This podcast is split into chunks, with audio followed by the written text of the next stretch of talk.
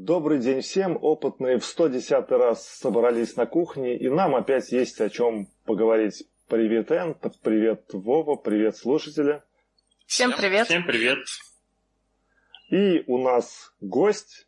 Гость, привет, представься, пожалуйста, как тебя зовут, кто ты в профессии и с чем ты к нам пришел. А, всем добрый день, меня зовут Андрей, я по профессии не знаю, как себя назвать, наверное, компьютерщик, назову себя общим словом.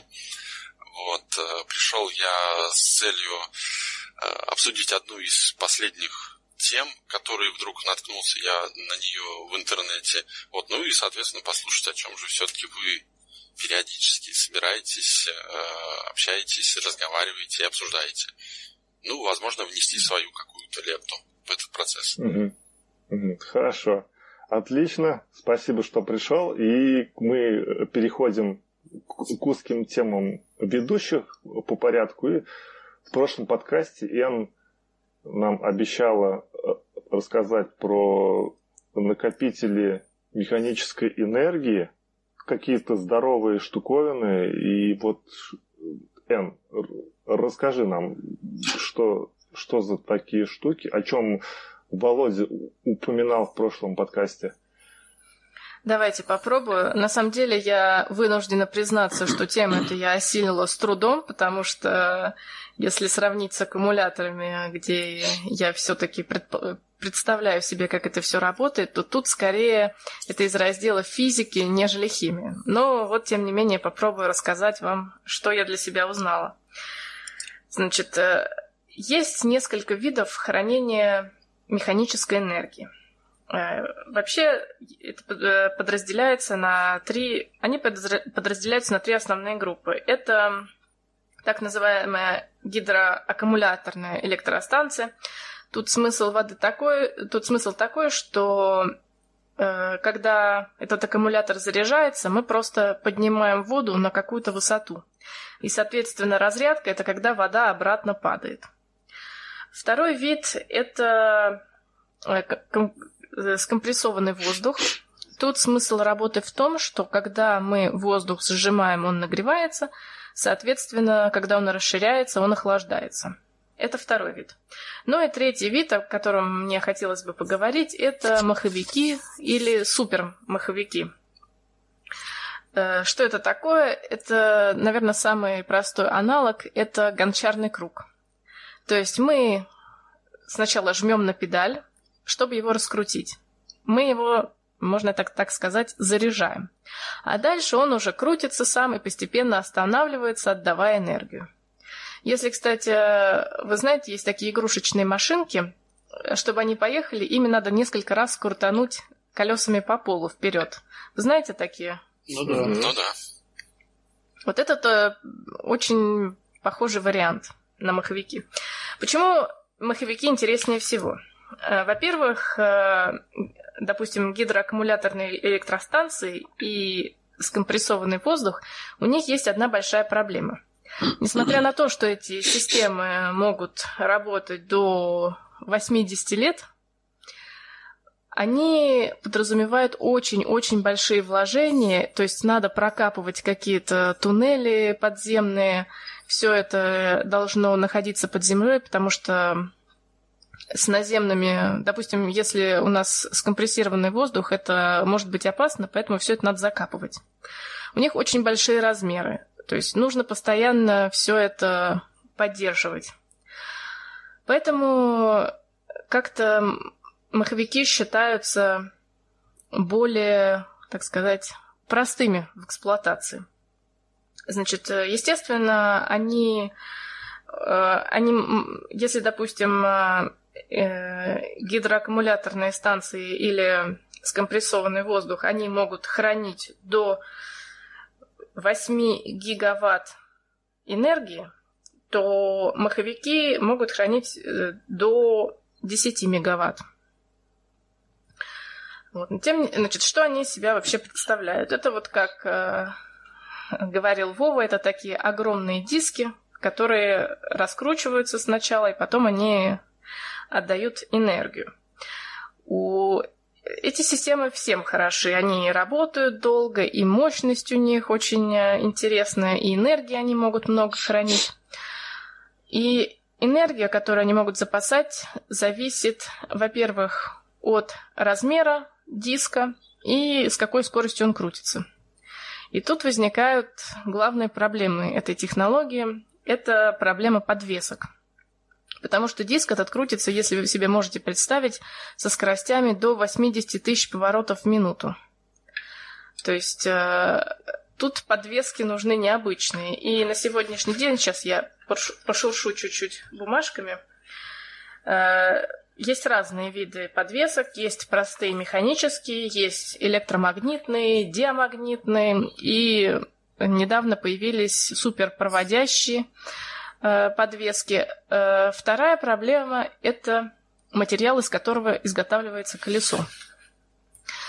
Э, почему? Потому что если вы, допустим, стальной диск раскрутите до 80 тысяч поворотов в минуту, он у вас просто разлетится. И я, значит, нашла сайт, э, Национальная лаборатория Сканди в, в Америке опубликовала отчеты о проблемах, которые были с, с маховиками. Э, допустим, в, 2000, э, в 2014 году нет, в 2015 году было, были тесты э, маховика, который э, мог хранить 100 киловатт в час энергии. Весил он всего лишь 5 тонн. Всего лишь. Э, всего лишь, да, все, всего лишь 5 тонн. В специальном э, помещении, то есть в специальном закрытом боксе. Ну и пока проводили тесты, как это, как это описывают очевидцы, Диск разлетелся, причем часть бокса, в которой он был заключен, тут написано, часть была рассыпалась в труху, а часть расплавилась. И все, вся масса материала просто взорвалась и выскочила через крышу. Ну, понятно, такая, Несколько... такая энергия, конечно, куда-то девается. Да. рядом лучше не находиться в это время. Ну что, здание все было разрушено, пять человек попали в больницу это несмотря на то, что они находились достаточно далеко от этой системы. Вот. И было несколько смертей э, во время теста этих систем. Но, тем не менее, прогресс идет вперед, и главный прогресс в этой области на самом деле в материалах, из которого сделаны эти маховики. На сегодняшний день это композиты с углеродом. Э, вот, допустим, э, тут хочу сказать Роснано, если они нас слушают, что углеродные нанотрубки, это они очень востребованы в, в этих композитах, потому что на самом деле они улучшают прочность материала и позволяют раскручивать маховики до больших скоростей. Поэтому если они хотят куда-то свои нанотрубки деть, пусть их девают в маховики. Там же все равно система вся закрытая. И, кстати, очень часто маховики находятся в вакууме, чтобы уменьшить трение. Ну, собственно, как и жесткие диски. Длина жесткого диска тоже в вакууме находится. Ну, или в сильно разреженном. Угу. Да. Вот. И что интересно, недавно НАСА решила э, на э, э, Международной космической станции э, предло... было предложение сменить некоторые аккумуляторы электрохимические на маховики. Почему? Потому что, ну, как все мы знаем, аккумуляторы, они стареют. Причем э, в таких условиях, в которых находится Международная космическая станция, они стареют гораздо... У них гораздо больше проблем. И НАСА посчитала, что с современными материалами э, можно сделать э, маховик, который, в принципе, поможет сэкономить 200 миллионов долларов, если сменить аккумуляторы на маховики. Тут в чем проблема? Насколько я помню, э, космическая станция э, вокруг Земли делает поворот за 90, 96 э, часов, по-моему. Вы меня поправьте, я тут сейчас из головы цифры беру. И около 30% времени она находится в тени. И, как считает НАСА, вполне достаточно заряжать эти маховики в течение 60 минут, чтобы потом они отдавали энергию в течение 30 минут. То есть вот, э, я, кстати, еще э, чем интересовалась. Меня интересно было узнать, есть ли подобные системы, которые используются в миниатюре. Ну и действительно, есть такие системы, которые... Я, если честно, для меня это было очень сложно. Эм, это системы, которые работают с магнитами, и достаточно компактные системы, которые позволяют э, использовать микротехнологии, чтобы создавать такие микромаховики. Да, кстати, вот нашла цифры.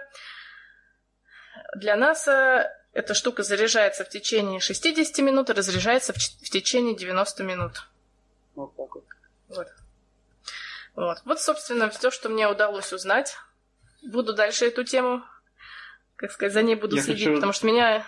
Да? Я хочу добавить, что, вот, как ты сказал, большой проблемой там является подшипник, в общем, как это все зафиксировать на оси, э, такие огромные веса. Потому что не просто сочленение должно быть, там оно должно Да, вращаться. подшипник точно, да, извините, я неправильно слово перевела. Подшипник точно. Вот, так э, для мониторинга того состояния подшипника э, это очень интересно, что там используется, ну, ты же не остановишь это все дело, чтобы посмотреть там, все время смотреть, э, все ли в порядке с подшипником.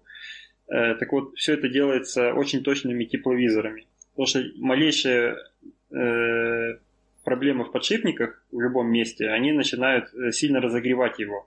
И поэтому тепловизоры смотрят, они там их очень много штук обычно ставятся со всех сторон и на разные там потенциально уязвимые места направлены. И постоянно мониторится вот на графиках температура. Как только где-то температура поднимается, значит, что что-то не так, иначе внутри не увеличилось, температура повысилась, и поэтому надо э, останавливать и, не знаю, перебирать подшипник или как это делается. В общем, менять, пока не случилось беды, как она писала. А, а часть веса, обычно э, часть веса стараются убрать тоже магнитный, ну, подвесив ну, на магните это все. Магнитная подвеска. Да, да, да, магнитный подвес, чтобы он не так сильно давил на подшипники.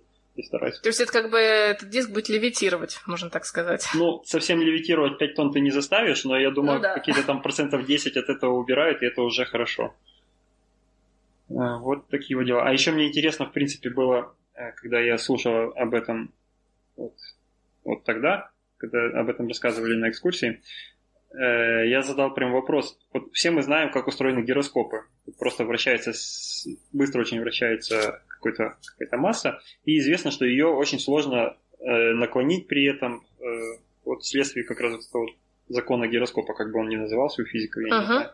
Вот. А получается, здесь у нас очень большая скорость и э, очень большие веса, и мне казалось, что э, по идее на таких вот э, больших э, усилиях мы должны ощущать изменение оси э, вследствие поворота Земли. То есть Земля крутится, и мы, получается, ось поворачиваем потихоньку вместе с Землей, и по идее там тоже должен быть какой-то перекос, который должен тоже где-то там сказываться на, на перекосе давлений там, или еще что-нибудь таком. Вот, но мне сказали, что вроде как нет, пока этого не чувствуют. А я уже прям придумал теорию, что надо их всех ориентировать с востока на запад, чтобы не было изменения направления оси, там все дела. Но, видимо, таких проблем пока нет. Вот, еще... Да-да. Кстати, хотела еще сказать, их пытались сделать с ними автобусы. То есть назывался гиро, гироавтобус.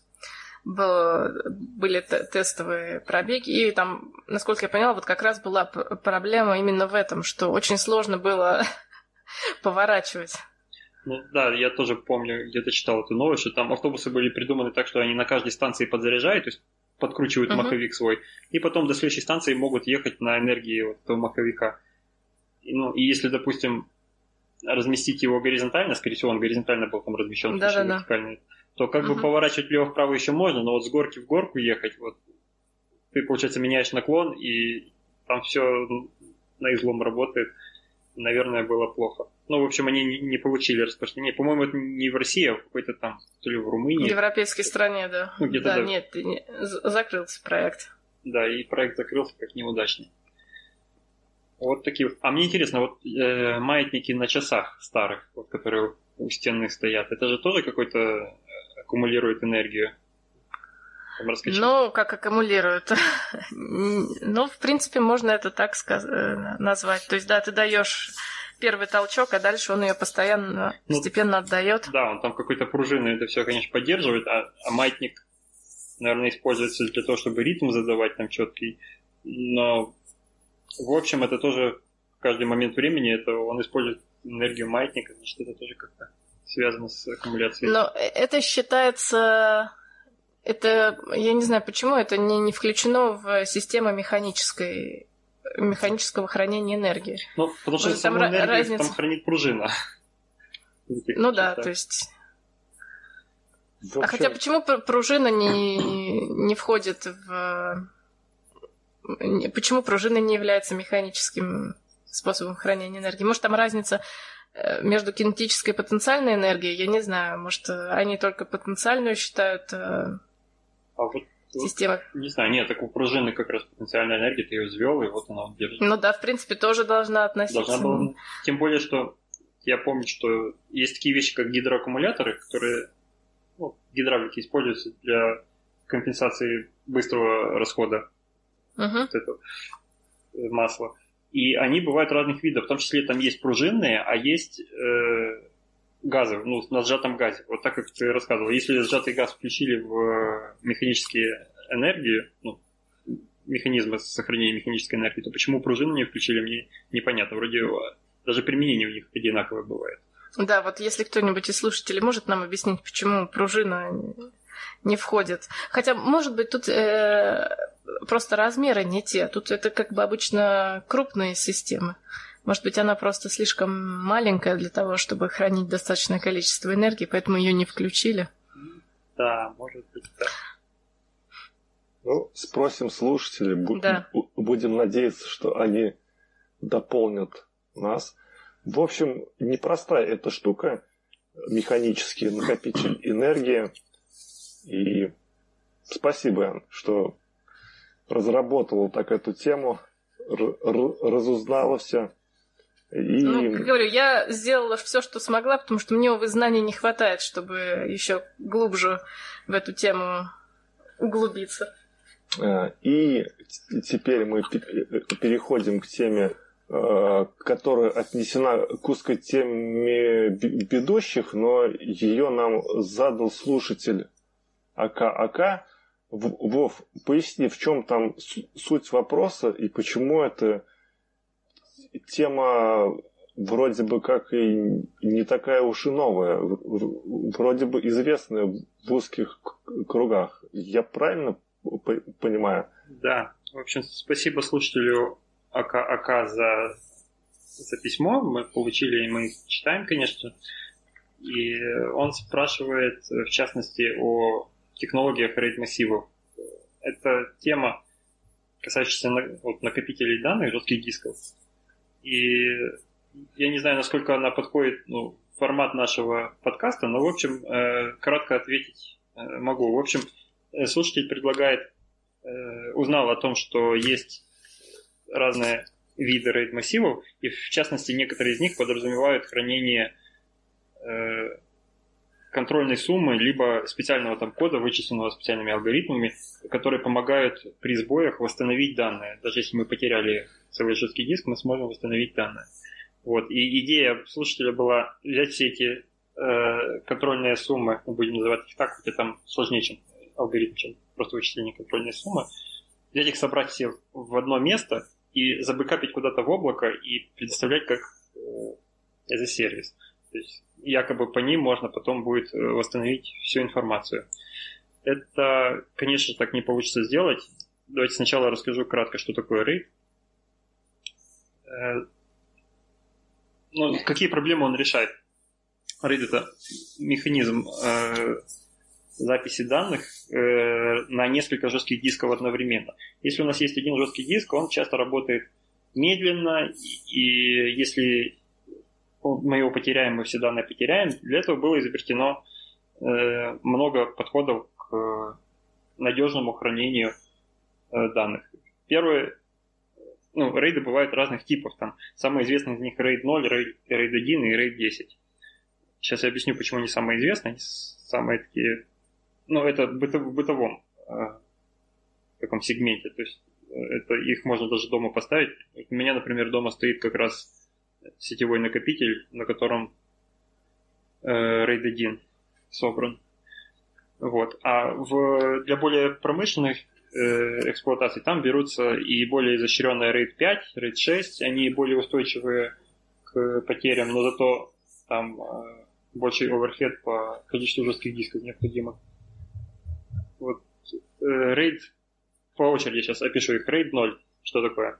Это э, когда данные, ты чередуешь запись данных то на один диск, то на другой. У тебя есть два диска, контроллер, который над ними стоит, он принимает в себя пачку информации и записывает кусочек на первый, кусочек на второй, кусочек на первый, кусочек на второй. Таким образом мы достигаем ускорения записи и ускорения чтения. То есть как будто бы у нас диск работает в два раза быстрее. Ну, то есть э, это явная выгода.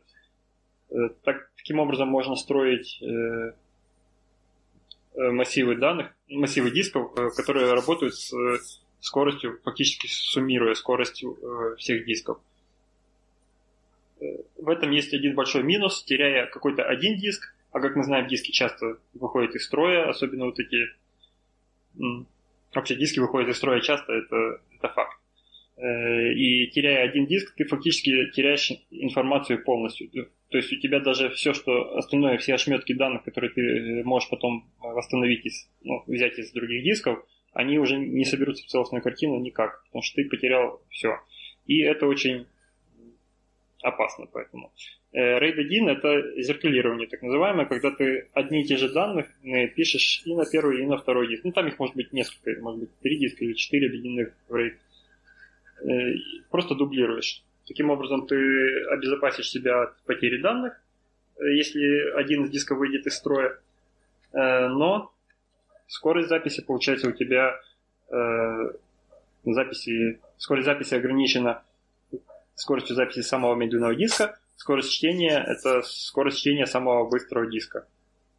Но ты никак не получишь ускорение в, ну, преимущество в скорости записи и чтения. Сейчас вообще это проблема, потому что много э, информации сейчас практически ничего не стоит. Мы каждый день генерируем там терабайты и терабайты данных, ну, там, смотря от размеров компании. Э, вот. И даже у себя дома ты можешь там копировать, э, качать видео там сейчас в высоком разрешении из интернета, и оно часто много занимает. Вот, и часто ты можешь, даже если у, тебя, если у тебя хороший интернет, ты можешь опираться в скорость записи на диск. Если, тем более, если у тебя там много запущено процессов, которые каждый чешет диск по-своему.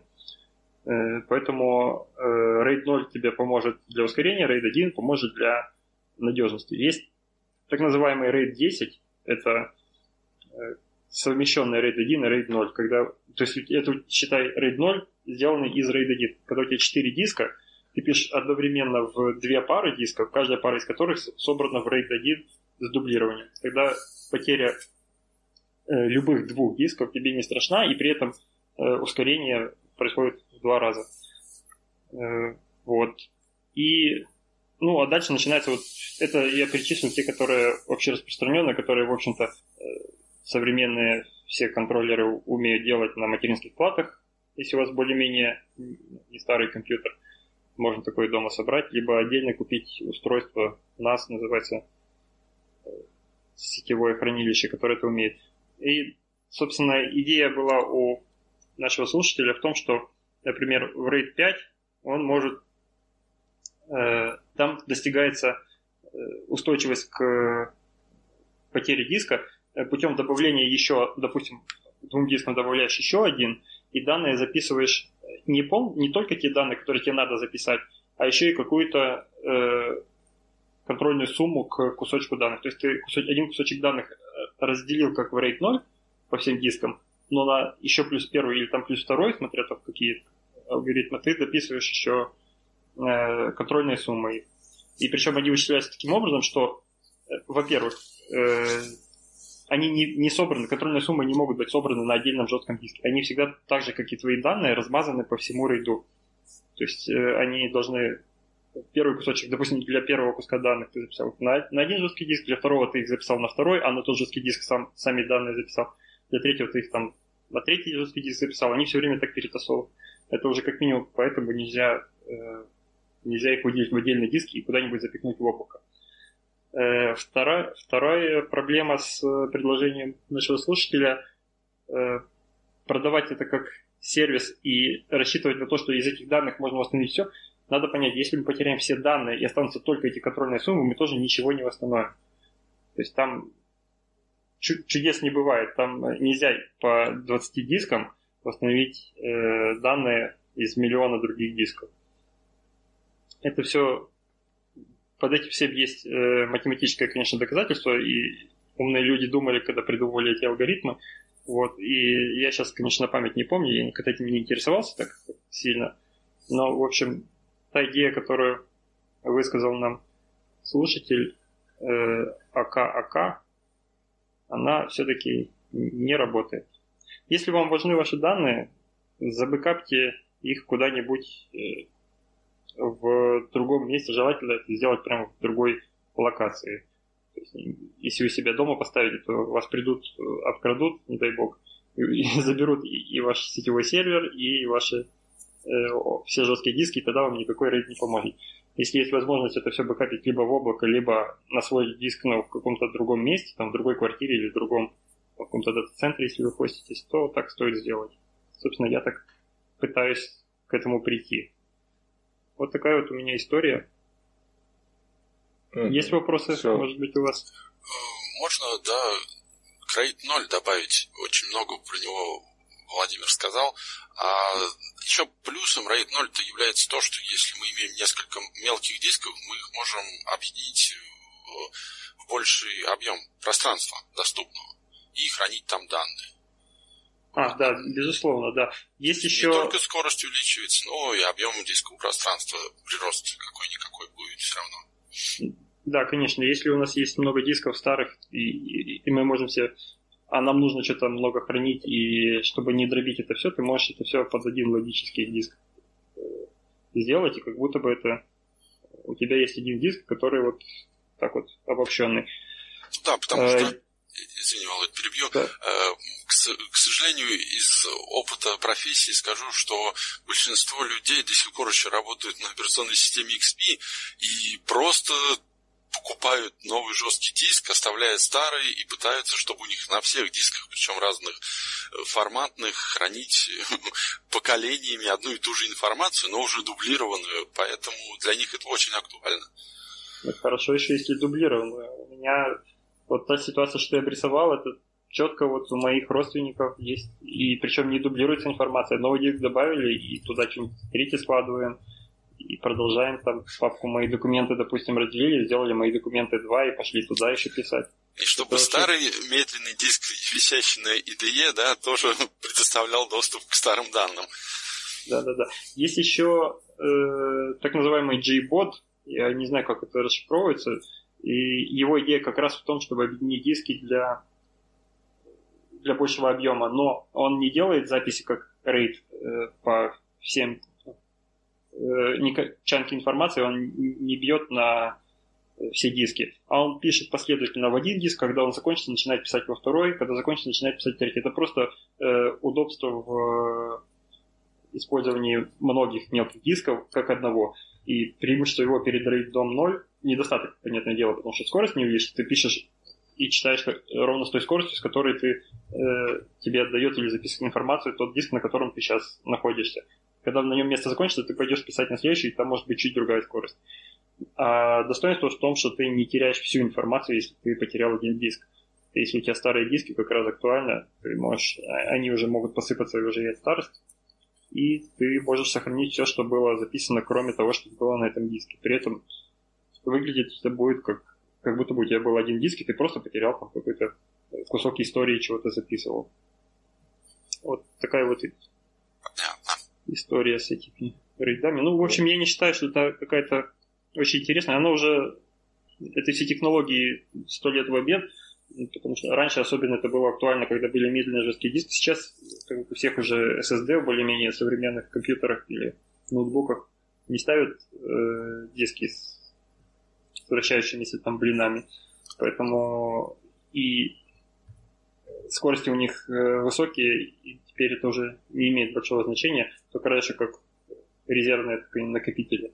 ну, в том числе, как и я поставил у нас дома, для того, чтобы резервные там записывать туда э, все данные, которым мне часто не нужен доступ, там какие-то пачки фильмов, там целые гигабайты музыки, там еще что-нибудь такое, что записываешь туда, и вероятность потерять это намного меньше.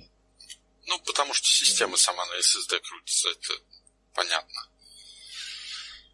Ну да. Так, ну давайте. Мы не будем углубляться в IT детали.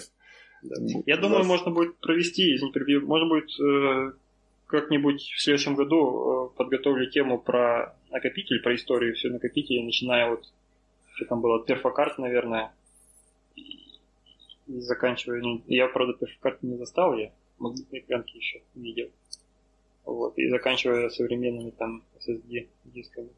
И вот это уже будет как-то более струю нашего, нашей Я темы. поддерживаю Володь и с удовольствием посещу вас еще раз на этой теме обязательно. Потому что Давай. это прям моя стихия, можно так сказать. Отлично. Да, взяли с Володи обещание. Да, но я сказал в следующем году, я не уточнял дату. Да, да, да. Понятно. Ну, все, всем спасибо. И вот мы через полчаса узких тем ведущих добрались до основных тем. А, и мы дошли до темы гостя. Андрей, твой выход, ты весь белым на, сцене, давай рассказывай Хорошо. нам. Ну, э, тема моя, да? так сказать, не небезызвестная для многих, это да, это да, литионные ага. аккумуляторы, они пронизывают, если можно так сказать, всю нашу жизнь, начиная от э, шуруповертов, кончая ноутбуками, да, в которых все эти аккумуляторы применяются. Вот. Э, но опять же, как я вначале уже говорил, наткнулся на статью про Samsung, да, который, собственно, э, заявляет о том, что разработал очередную технологию для увеличения емкости, да, как минимум э, этих литионных аккумуляторов, плюс их зарядку. То есть за счет той технологии, которую они предлагают, увеличивается, уменьшается извините, время зарядки да, этих а, аккумуляторов. Вот. Что, собственно, о чем они рассказывают? О том, что э, в привычных, да, если мы себе представим устройство литионного аккумулятора, в, в эту привычную схему они просто добавляют, если можно применить в данном э, контексте такое слово, напыление, да, э, из графеновых шариков, да, то есть они там методом э, химического осаждения, про который я, к сожалению, не очень в курсе, да, их добывают, эти графеновые шарики, да, и они осаждаются на,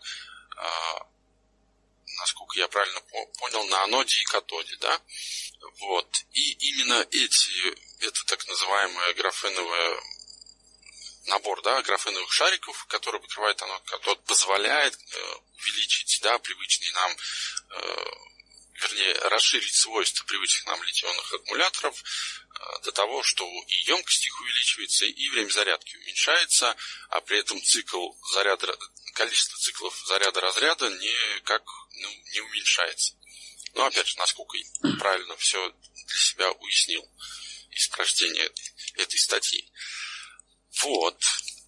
Ну, да, на самом деле ты все, да, все правильно понял, но я как известный аккумулятор-скептик внесу некоторую лепту. Нет, на самом деле тут произошел действительно прорыв, но прорыв здесь произошел совсем не в аккумуляторе, а в процессе именно нанесения графена. То есть э, в чем проблема аккумуляторов? На аноде и катоде у нас есть активные вещества. Это, допустим, какие-нибудь э, оксиды переходных металлов с литием, ну, к примеру.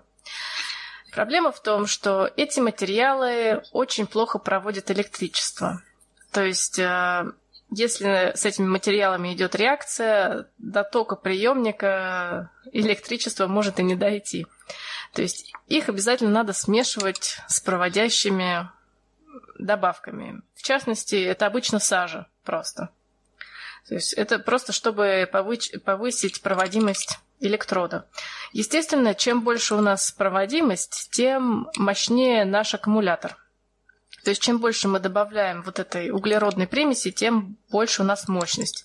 Но чем больше мы добавляем углеродного материала, тем меньше у нас активного материала.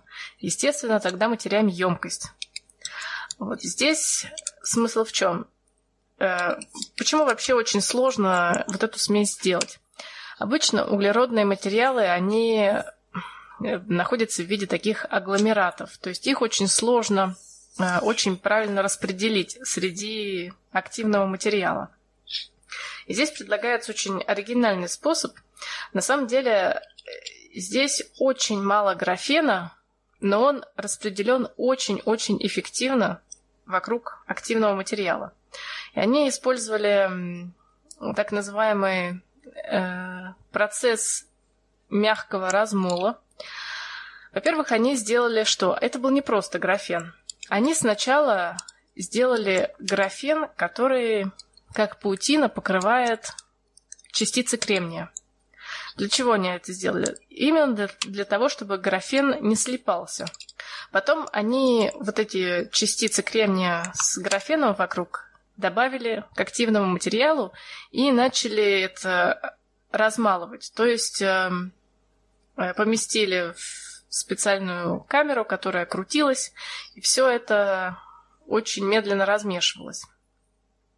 Э, и в результате у нас получился такой композит из активного материала и графена, которого было очень мало, но так как он был хорошо распределен и не слипся, в принципе, мы получили хорошую проводимость. Но, как я уже говорила, инновации в электродах, они всегда ограничены.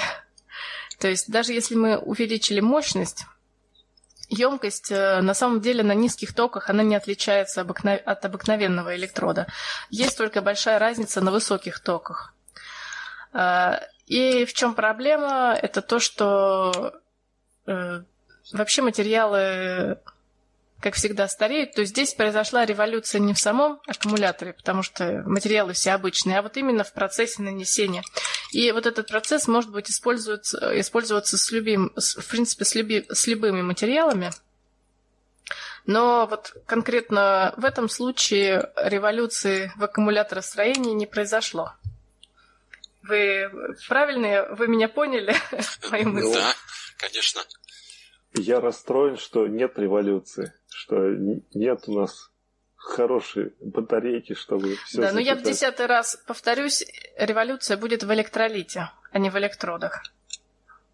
Ну, ну а вообще в процесс очень интересный. Будем ждать новых электролитов в наших, да. в наших э, подкастах, в наших темах. И мы переходим к следующей основной теме. Это Honda показала четырех роботов-помощников. В прошлом подкасте я удивлялся тому, что Toyota выпускает роботов помимо автомобилей, а тут еще и, и Honda тоже выпускает роботов и не отстает от Toyota. Новость от начала декабря этого года показали четыре прототипа своей новой линейки роботов-помощников 3E. В начале января в Лас-Вегасе произойдет конференция Consumer Technology Association, где они покажут э, вот, с, с, свои разработки. Э, напомню, что роботы-помощники используются в самых разных сферах. Они могут, например, играть роль няни для детей, показываем обучающие ролики, или помогать людям с, с ограниченными возможностями, как, например, Human Support Robot, э, разработанный Toyota. И роботы также могут э, заменять буддистских монахов, как это делал первый эмоциональный робот – то есть это который выражал эмоции при контакте с, ни, с ним. И Так, значит, э, одна из модификаций это небольшой робот-компаньон, работа которого проявлять сострадание с помощью выражения... Я, я его называю робот-собутыльник. Робот-собутыльник, да. Вот. Различные эмоции может выражать. Э, потом еще один робот – это автоматизированное кресло для передвижений. А потом следующее это для переноски грузов, модификация. И еще одна модель это для помощи в различных сферах деятельности. Например, работе по дому. А, Робот-пылесос, что ли? Может быть, он может и посуду мыть, и пылесосить. Ну, что этому ну, научился, поди. А у тебя не, нет робота-пылесос, который ползает там и что-то, ударяясь об стенку, э, ползет в, в, в другом направлении? Нет, у нас, увы, слишком много хлама на полу, поэтому ему негде будет ездить. А, и еще есть одна разработка Honda, это гуманоидный робот-спасатель, который был представлен в далеком 15 году. Он э, должен был проходить через препятствия и должен был преодолевать узкие пространства, а также он э, должен был подниматься по лестницам и стремянкам. Мы, по-моему, обсуждали, что-то я припоминаю, что какой-то робот мог полезть по лестнице, но все еще прототип этот на, находится в доработке. Что-то там у них не, не, получается. Но, на мой взгляд, э, самые крутые ребята по робототехнике это Boston Dynamics, в которых там лоси, олени по лесу бегают э, из роботов. Но все равно что-то и... его продали обратно. Я уж Google купил однажды, сейчас продал. Не увидел перспективы. Ну, Хотя их...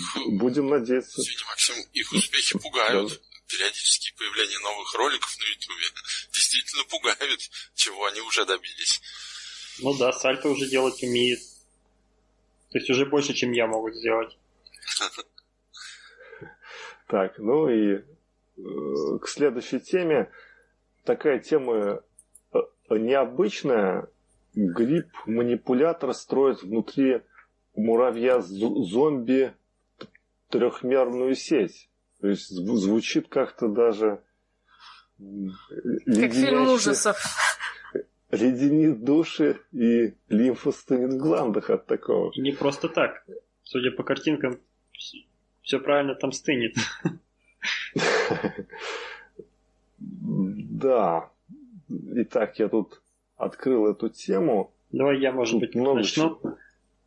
Ну, давай, давай. В общем, э, уже давно известно. Ну, хочу для начала сказать, что вот когда я прочитал это, я прям понял, что особенно если муравей. Есть, оказывается, гриб такой, и он не один, много есть таких грибов. Можно ли их назвать хищные грибы, не знаю. Вроде не едят самих муравьев. Ну, в общем, гриб, которым заражается муравей, он в нем прорастает вдоль всех его э, членов тела, вдоль там мышц и так далее. И фактически разные грибы ведут себя по-разному, но здесь рассмотрен э, некий гриб. Э, сейчас, где же название? Потерял. Ну, в общем, гриб, который не проникая в мозг, он, тем не менее, захватывает, э, если можно так сказать, все мышцы муравья. И для чего он это делает? Он заставляет муравья э, подняться, на, забраться на листочек, прицепиться там к какой-то жилочке на листочке и, по сути, умереть вот в этой позе с мертвой хваткой, чтобы потом прорасти через всего муравья, дать росток и начать новую жизнь. Вот, я э, прочитал вот эту статью, потом пошел по ссылкам, там есть еще про другие такие же грибы, это очень страшная штука, и особенно если, если бы муравей еще обладал сознанием, как-то сложно ему было бы пережить, когда в мозг гриб не попал, он его фактически не захватил, а мышцы работают сами по себе. Вот. Э, по сути, гриб формирует альтернативную нервную систему вокруг всех мышц, э, не проникая в главную вот тот мозг, который там есть у муравья. Ну, у муравья там, понятное дело, не мозг, а пару нервных окончаний каких-то довольно примитивных. Мозг, мозгом называть сложно. Но все равно это звучит ужасно. Ученые что сделали? Ученые взяли такого зараженного муравья, там резко заморозили и начали снимать послойно срезы и сканировать их. То есть срез от среза э, на расстоянии 50, от 50 до 100 микрон, нанометров.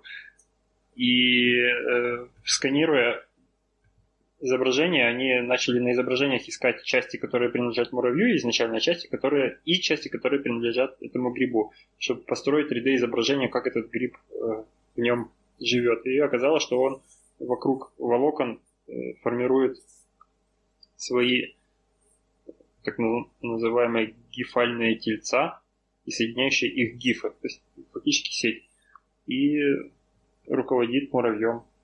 Это вот так жизнь устроена. Тут, коллеги, можно сходу голливудский фильм придумать.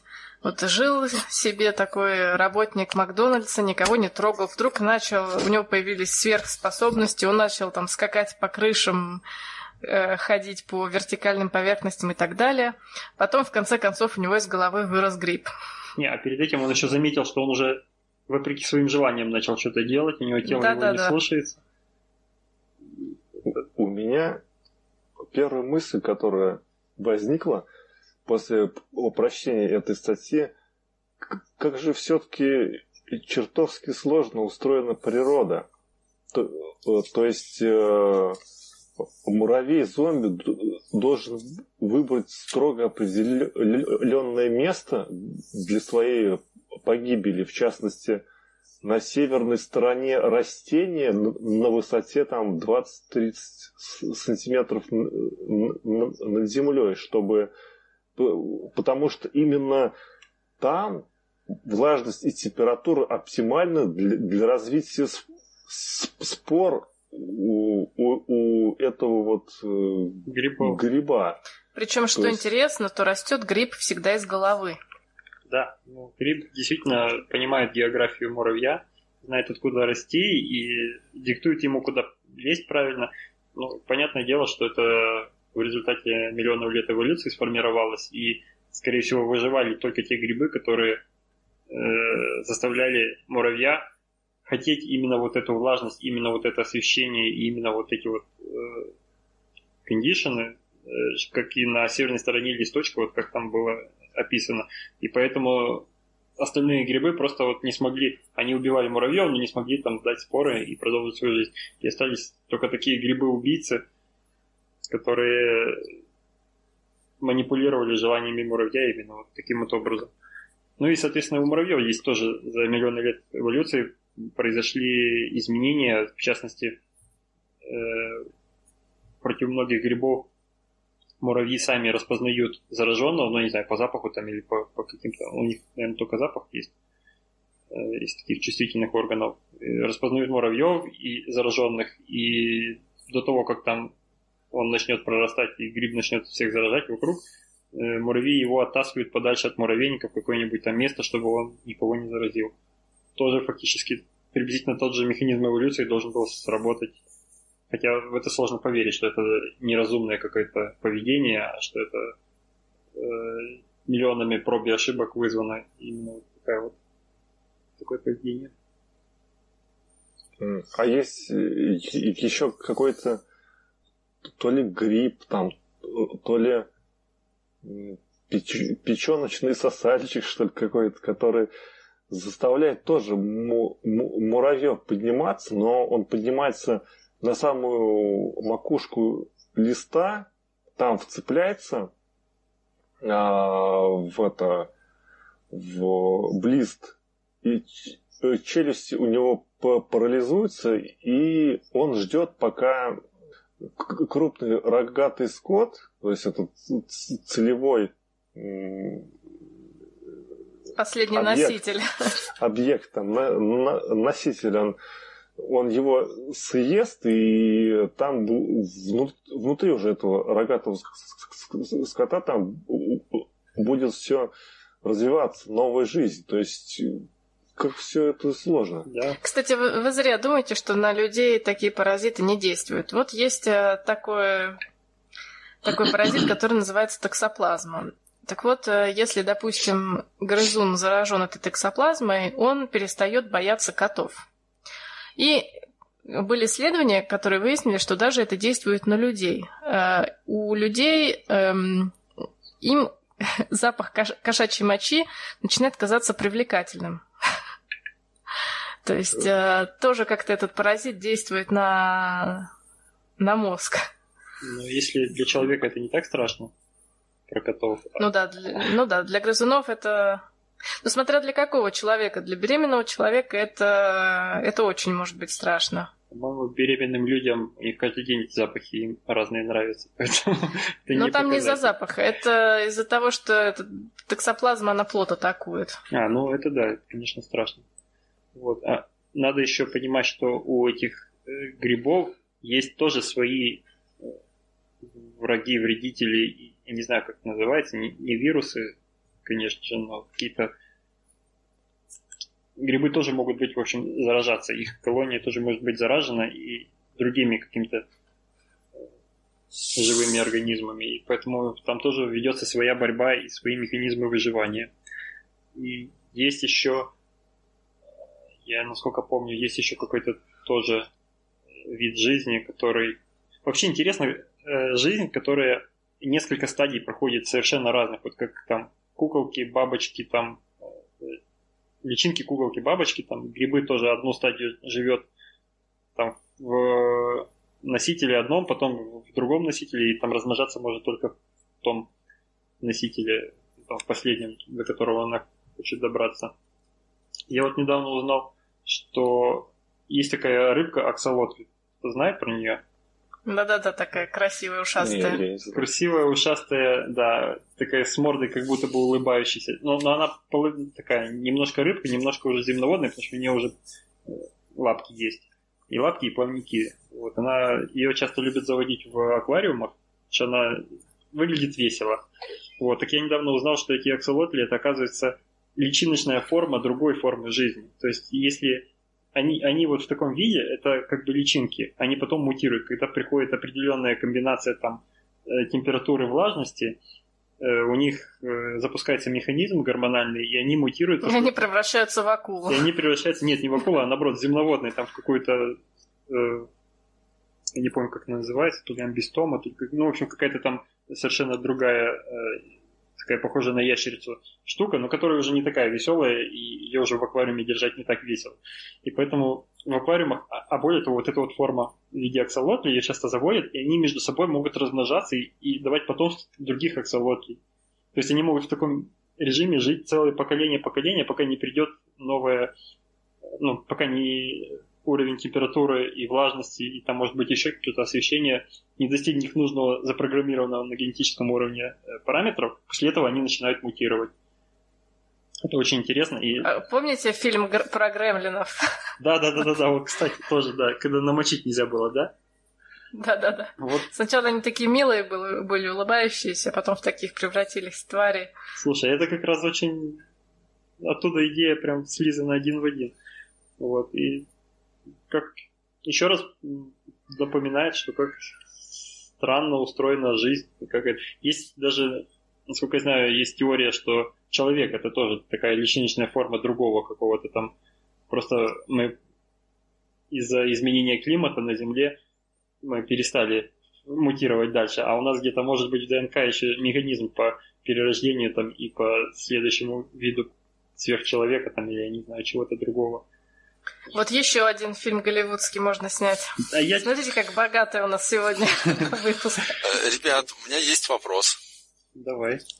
А, раз уж мы тут поговорили про грибы, муравьев и земноводных затронули, и в итоге вернулись к человеку, э, тут недавно участвовал в полемике с другими да, э, представителями человечества вот, на тему, когда рождается ребенок, сразу же ли он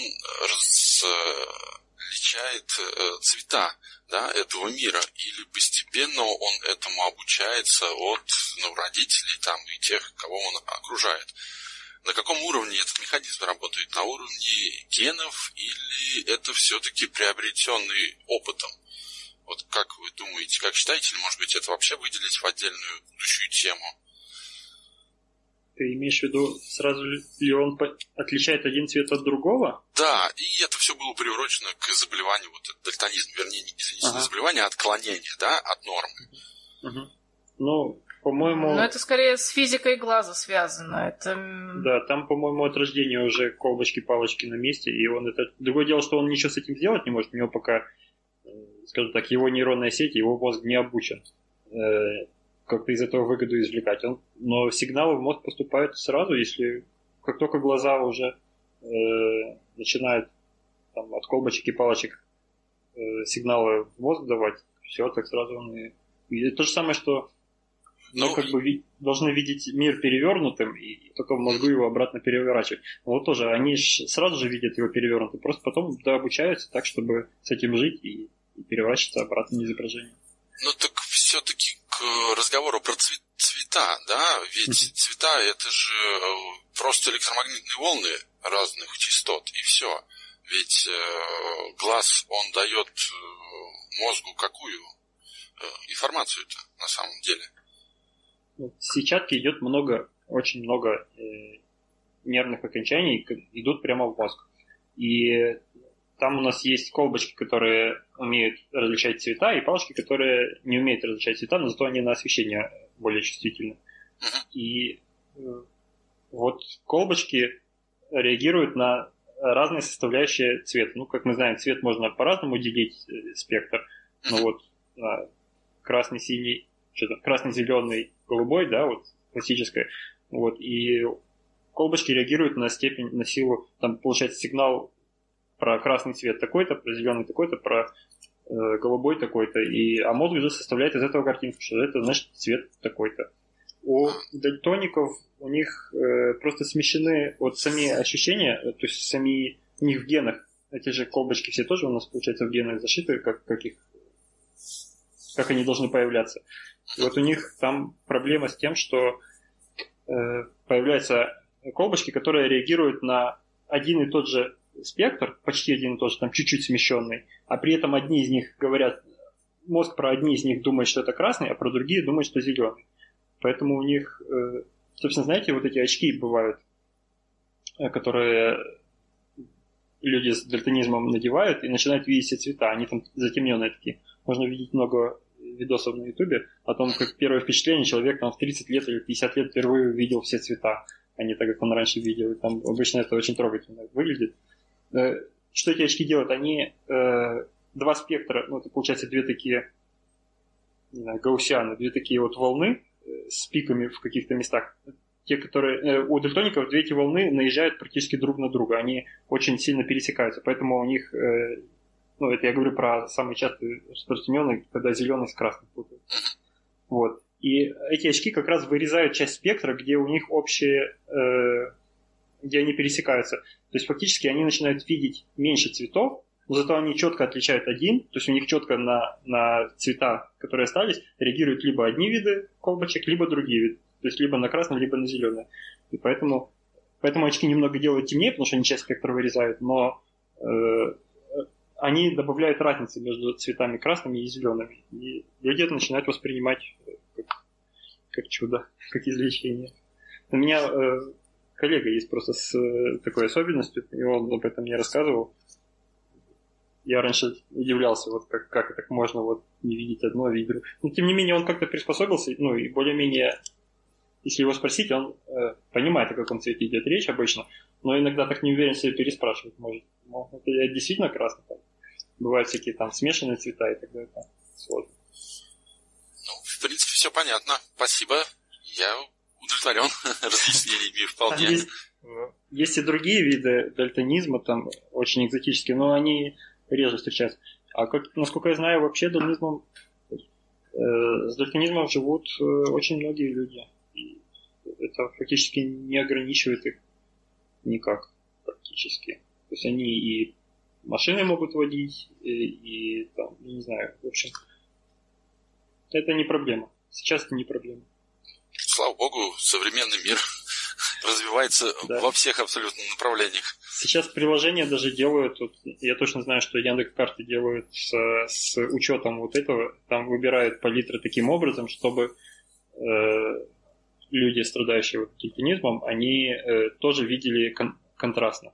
Не всегда это получается, часто бывает, что там цвета смеш. Часто бывает, честно говоря, там все настолько пестрым, что и без дельтонизма смотришь и не можешь понять, это красный или это уже коричневый цвет пробок там, или еще что-нибудь. Вот. И в телефонах современных тоже, э, как минимум я знаю, что в айфонах, но скорее всего это уже везде и в андроидах тоже есть э, режим цветокоррекции есть, который тоже делает фактически ту же, ту же часть. Он просто спектр разделяет на Э, тот цвет, который состоит из там красного и зеленого одновременно, он его приглушает и делает либо красным, либо зеленым. Вот такая угу. жизнь. Ну, и тут мы переходим к следующей теме. Уже час мы вещаем, но дум, думаю, стоит продолжать основные темы. Вроде мы никуда не торопимся тема умной ткани, которая одновременно и детекторы, и фильтры для опасных токсинов. Эту тему предложила Иэн. Она довольно такая непростая для, для, для, для понимания, Иэн, так что давай тебе слово. Давайте. Э, значит, э, в университете Дартмут эм, были созданы специальные специальный материал, который можно наносить на ткани, и ткань становится... У ткани появляются просто фантастические свойства. Во-первых, э, ткань вдруг становится детектором для опасных газов. Во-вторых, ткань становится непроницаемой для этих же, для этих же опасных газов. То есть, э, представляете, если можно шить такой защитный костюм, который, во-первых, говорит человеку, что появ... Э, увеличилась концентрация опасных газов, и, во-вторых, еще и их фильтрует. Значит, э, о чем идет речь? Есть такие материалы, их называют металлоорганическими. То есть э, это молекулы, в которой есть металл, и, ну и другая еще органическая часть. Значит, ученые создали очень простой способ, как эти молекулы нанести на ткань. Значит, в чем тут, э, в чем тут, что в этом методе самое интересное, это то, что вот эти самые материалы, они, во-первых, проводят электричество. Во-вторых, они пористые, и у них огромная поверхность. То есть представьте себе, если у нас проводящая ткань есть вот с этими проводящими кристаллами на поверхности, и мы к ней подключим источник напряжения, то как только к этой ткани присоединится какая-нибудь гадость, мы тут же можем зас зас зас засечь изменение тока. То есть это такой будет детектор токсинов. Во-вторых, э, эти токсины потом прилипают к этой ткани, которая не дает им пройти дальше. То есть э, э, такое вот интересное такая интересная технология. И плюс это все еще можно стирать, и вот эти молекулы остаются на ткани. Но тут единственная проблема в том, что эти материалы, они содержат никель, который не очень полезен. То есть это можно использовать только как какой-нибудь внешний, не знаю, внешний комбинезон.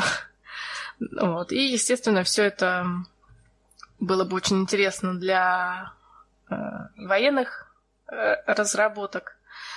А, ну, мне кажется, это первая революция такая в тканях, потому что на самом деле, если, если покрыть э, ткань чем-то менее токсичным, но также проводящим, который может что-то фильтровать, это, это будет здорово. Если еще это и можно и стирать, оно и, и гнется нормально. это первый шаг к каким-то там функциональным тканям, да. Причем можно на любую ткань, и на натуральную, и на синтетическую это все наносить. Там смысл в том, как э, эти молекулы потом присоединяются к волокнам ткани. Ну да, потом они должны выводить на, твои, на твою э, сетчатку прямо изображение. Вот у тебя там рука да. повреждена там, или рука попала в какой-то там... Да, то есть да, действительно меняется проводимость. На этом можно много чего придумать. Угу.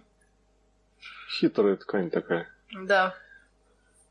Ну, спасибо за обстоятельный рассказ и следующая тема астрономическая, а астрономическими те, темами у нас обычно Володя заведует.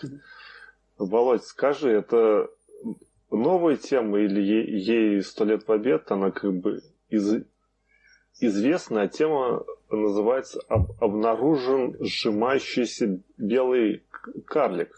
Для начала скажи, белый карлик это что такое? чем он характерен? Это фактически то, во что, ох, если я не ошибаюсь, то, что превратится наше Солнце когда-нибудь, до чего мы не доживем. Э, это уже звезда, которая не излучает так сильно, как Солнце, на ней реакции практически закончились.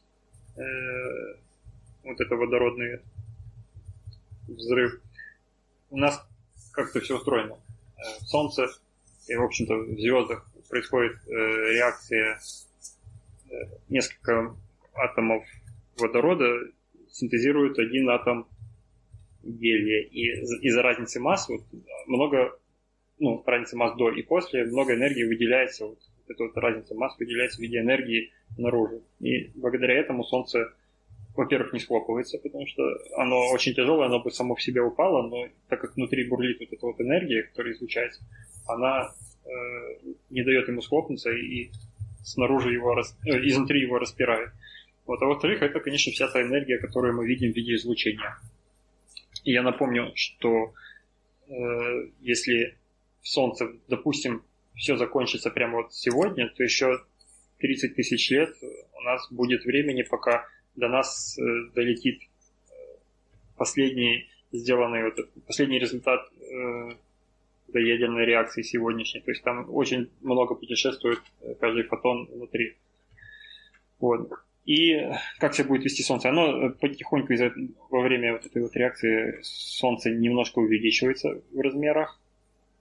Мы этого, конечно, не заметим, но там за сотни миллионов лет он станет очень большим, и, соответственно, температура на Земле повысится, мы все уже давно вымрем. Э, и орбита его, э, не орбита, а размер Солнца дотянется до орбит младших планет. А потом закончится вся, вся вот эта химия внутри, э, весь этот взрыв, потому что просто закончится водород. И Солнце дальше есть несколько вариантов развития в зависимости от общего массы Солнца, общей массы. Там есть какие-то пределы, я не помню их названий, конечно, не помню чисел, пределы максимального размера, э, максимальной массы. И, и если у тебя массы недостаточно, э, то ты можешь стать, ну, в смысле, Солнце может стать э, белым карликом как раз. Это просто такой объект в космосе, который почти не излучает, имеет большую по сравнению с планетами, конечно, массу. Э, ну, вот. И вокруг него тоже можно что-то крутиться. Если чуть больше массы, чуть больше этого предела массы, то ты можешь стать нейронной, нейтронной звездой. Это когда просто э, сжимаешься еще сильнее из-за гравитации, потому что массы настолько много, что задавливает сама себя еще сильнее.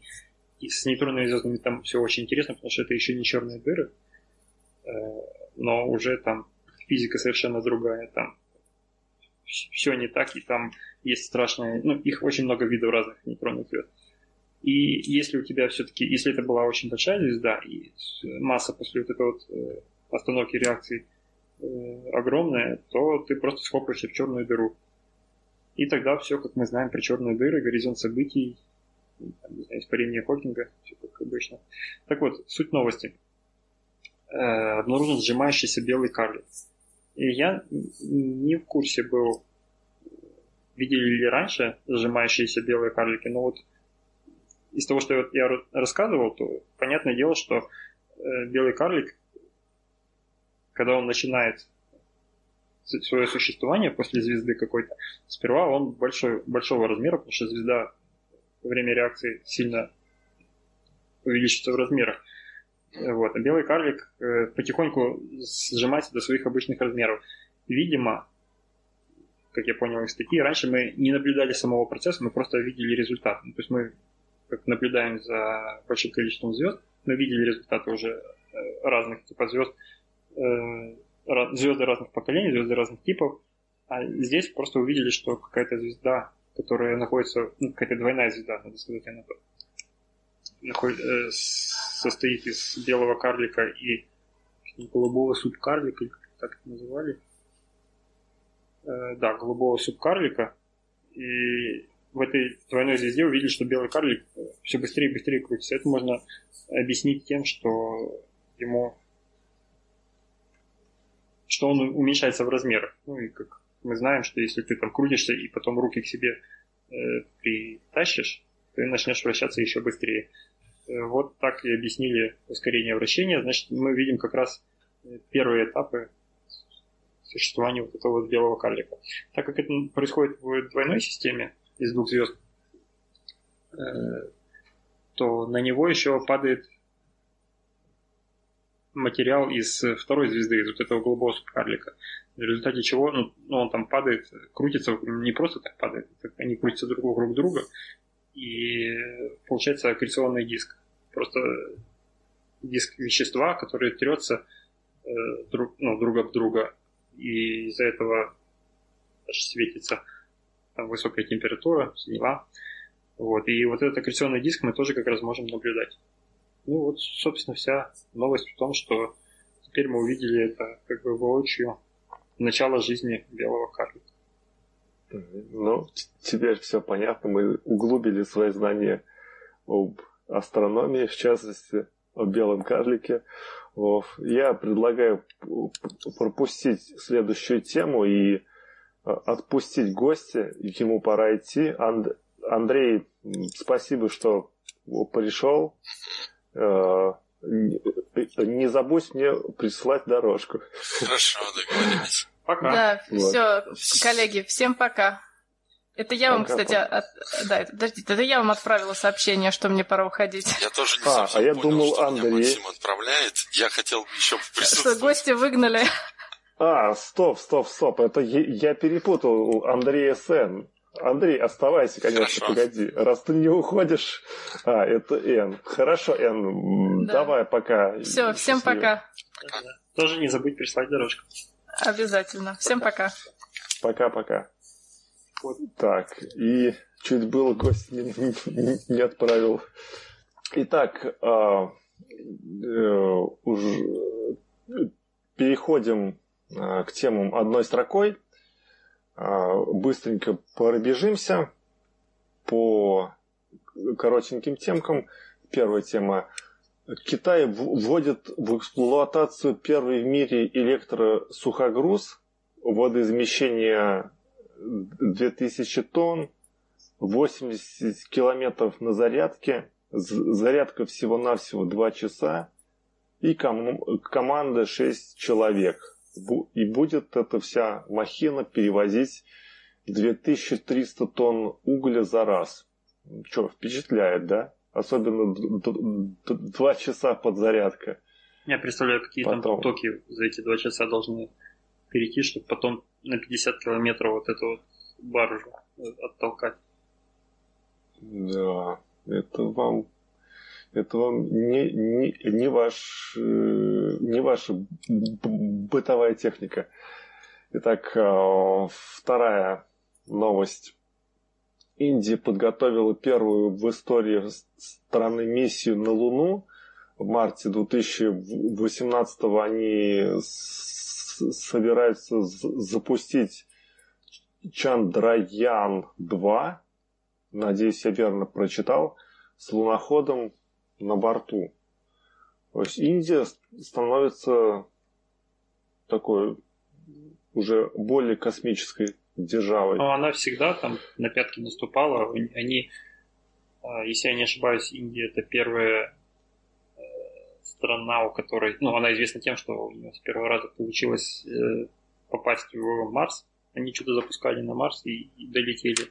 При этом ни Советский Союз, ни Россия, ни Америка с первого раза не могли попасть. Они это сделали. Вот. Ну, они, конечно, догоняющим в этом месте быть проще, потому что ты уже имеешь какие-то наработки чужие, видишь результаты работы, как-то понимаешь картину.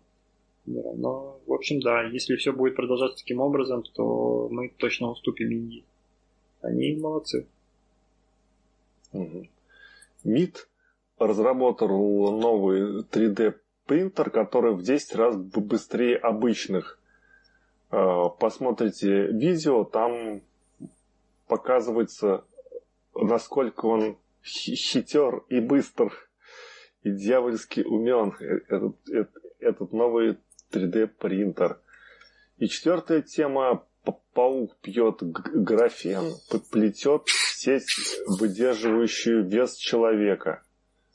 То есть, а что, отличная идея. У нас уже была когда-то те, те, тема про э, шел, графен? про шелкопрядов, которым скармливали графен в каком-то виде, и они тоже плели шелк, который там прочнее намного. Вот, видимо, до, дошли до пауков теперь. Кстати, вот у, у паука когда он плетет сеть, может, вы об, обращали внимание, я не обращал, но я раньше интересовался к, биологии, вот, и была у меня такая книга «Юный натуралист». И там было написано, что я, я потом и, и, и проверил то, что а, у у паука, э, у паутины паучьи два типа нитей. Вот первый тип, она липкая, это э, сплетено по центру полотно, и э, туда все липнет. А вот те нити, которыми растянуто это вот все на, на, на, на какие-то опоры, на ветви, там за, забор, эти нити не, не липкие. То есть он э, генерит два типа нитей. Ну да, я Паук. тоже помню про это читал, я правда сам не помню, пробовал или нет, насколько они липкие. Там, получается, концентрические вот эти вот кольца он плетет липкими, а радиальные, которые расходятся из центра, они делаются нелипкими, и он по ним бегает туда-сюда. То есть он еще знает, куда наступать, как правильно бегать. Ага. И переходим мы к темам слушателей. У нас э, э, одну тему мы обсудили уже в, в, в, в начале. И вторую тему нам прислал Хидан. Спасибо тебе. Э, термоакустический генератор.